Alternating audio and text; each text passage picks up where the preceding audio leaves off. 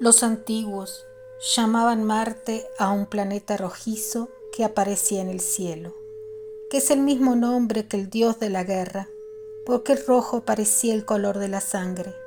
Sus satélites se llamaban Phobos y Deimos, miedo y terror, los hijos de Marte, los hijos de la guerra. Pero desde la perspectiva budista, la guerra, los combates y la ira surgen del miedo, por lo que es como si Marte fuera hijo del miedo y el terror.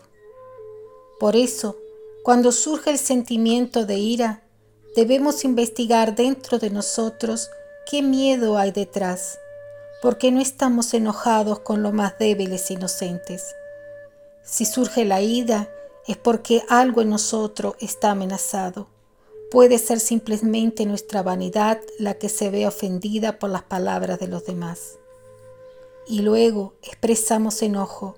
Podría ser nuestro orgullo, podría ser la propia amenaza física que provoca por miedo, ira, venganza y represalia. Pero si investigamos profundamente las raíces de este llamado por el budismo el peor de todos los venenos mentales, vemos en la ira el miedo, la defensa del ego, la defensa de nosotros mismos, y así seguimos el consejo de Dogen de que estudiar Zen es estudiarse a uno mismo, y estudiarte a ti mismo es olvidarte de ti mismo.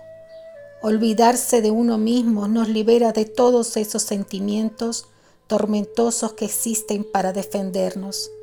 Defender todo aquello en lo que basamos nuestra propia identidad.